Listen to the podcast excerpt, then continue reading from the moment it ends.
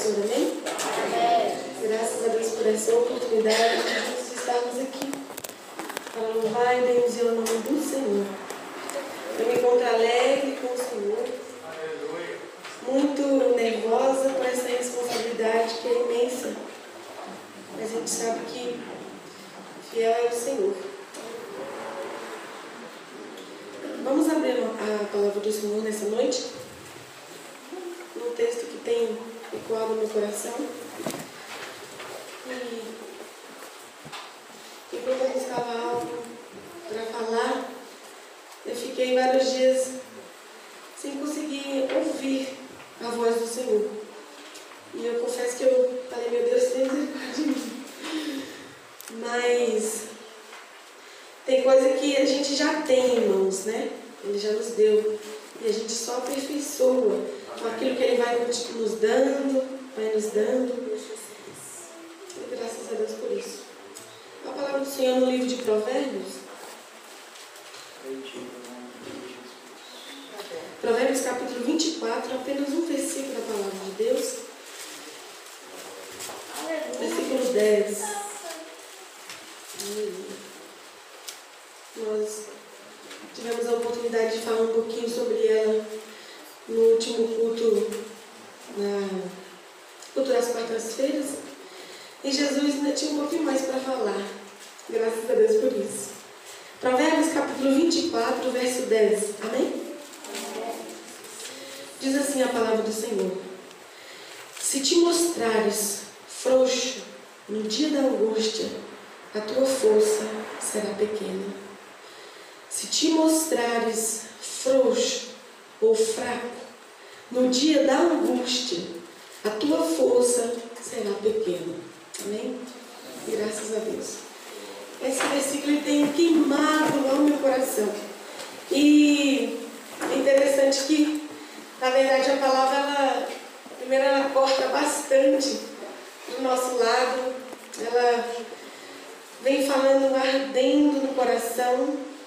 E aí, a gente recebe a nossa porção e a gente leva para aqueles que precisam ouvir. Eu não sou pregadora, não é, não vou dizer que não é um chamado, né? Porque todo crente ele tem a responsabilidade de falar da palavra do Senhor. Aleluia. Mas a gente consegue abrir a boca e falar que Jesus é bom, que Ele salva, que Ele batiza e que Ele leva para o céu. Aleluia. Glória a Deus.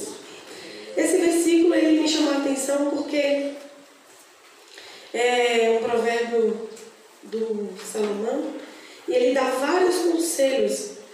E entre eles esse, se tu te mostrares frouxo no dia da angústia, a tua força será pequena.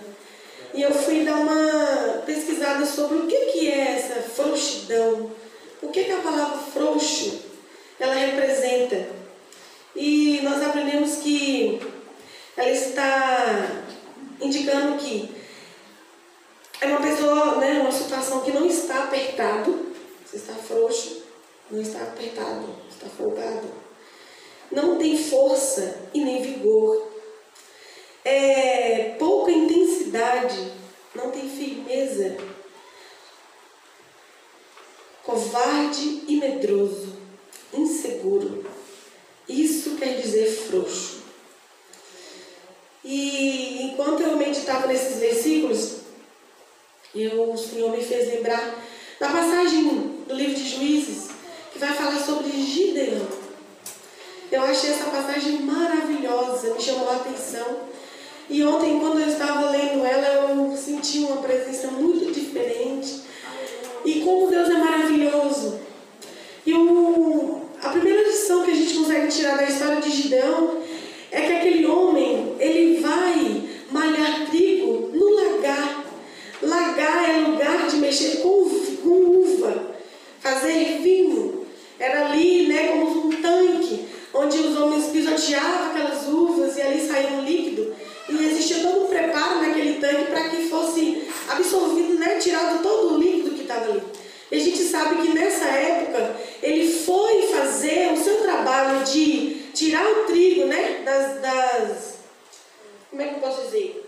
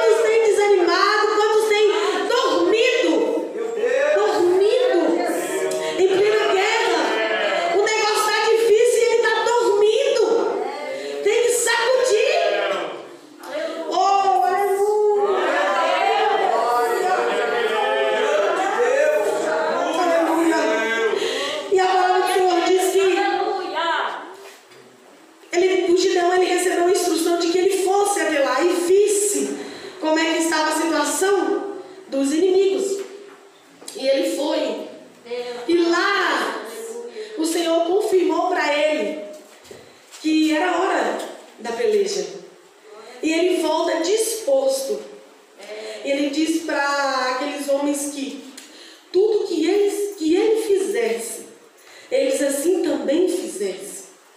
O que eu achei interessante é que nessa passagem ele diz que o que eu fizer, da forma que eu caminhar, o que eu for fazer, vocês vão fazer também.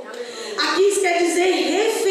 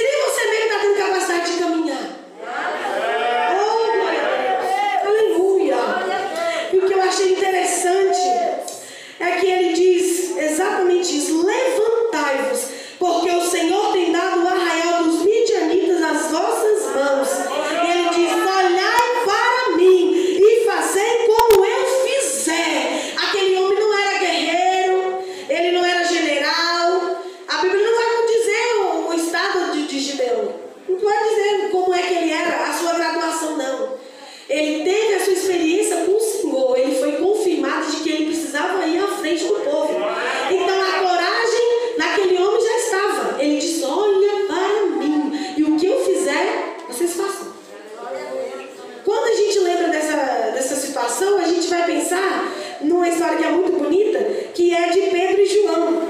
Quando eles estão diante da porta formosa e eles encontram aquele coxo, ele diz: prata e ouro nós não temos, mas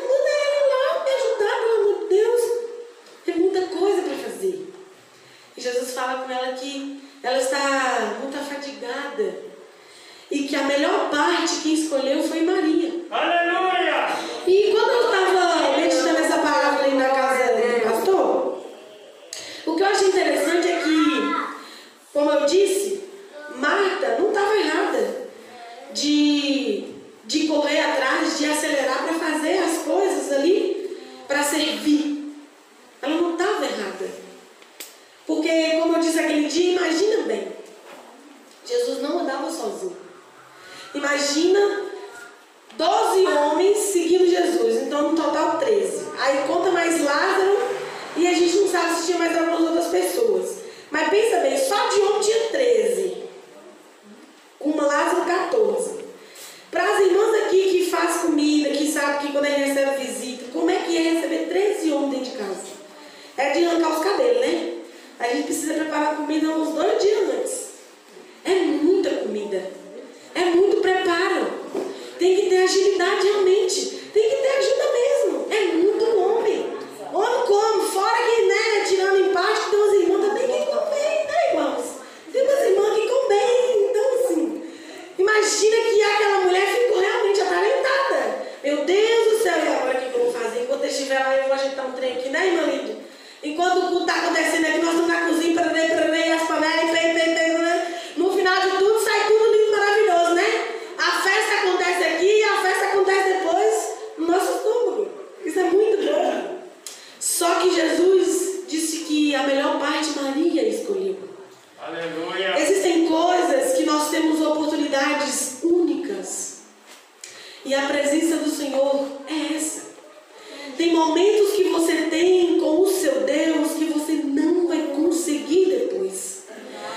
Se a gente se atentar para tudo aquilo que a gente precisa fazer num dia, irmãos, chega o fim do dia, você está só o pó. E aí agora você vai fazer como diante de Deus? Não consegue oferecer nada. Jesus disse que ela escolheu a melhor parte, porque essa não seria lhe tirada. Aleluia! E o que é interessante é que logo nos textos na frente, você vai ver que acontece o quê? Lázaro fica doente. Lázaro fica doente, elas mandam atrás de Jesus, e os irmãos sabem a história. Chega lá, Jesus falou, pode ir, eu estou indo. Nesse resumo todo, Jesus demorou quantos dias para chegar? Demorou alguns dias para chegar. O que aconteceu? Não tinha morrido. Elas mandaram chamar Jesus dizendo que Lázaro estava doente. E elas entendiam que Jesus já tinha levantado o coxo, curado o coxo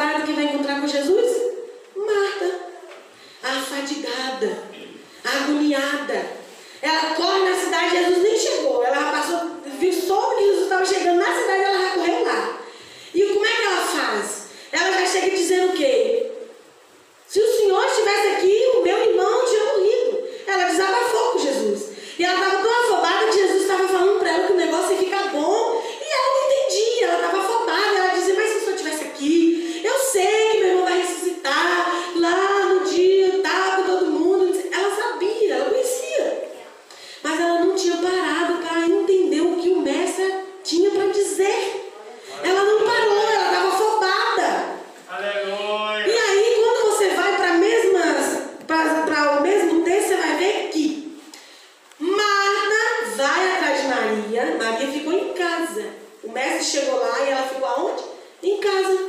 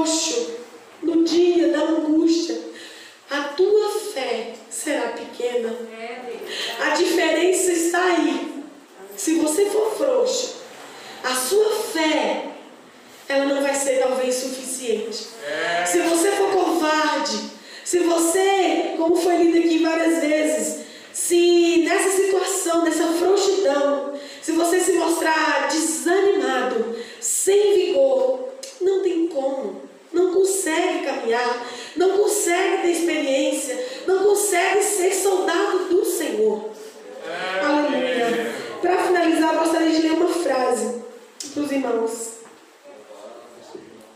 Que diz assim: Glória a Deus. Ninguém amadurece sorrindo. A maturidade é gerada no ventre da dor. Aleluia. Sabe que o Senhor ele não desperdiça, como eu disse, sofrimento. O sofrimento para o Senhor ele é, é instrumento de trabalho. A gente sabe que o Senhor é especialista em deserto. Ele é especialista em intimidade com aqueles que querem, que têm disposição para ser experimentados pelo Senhor. Sejamos como o ouro que passa pelas altas temperaturas, mas aquilo só faz ele se tornar mais valioso, faz ele se tornar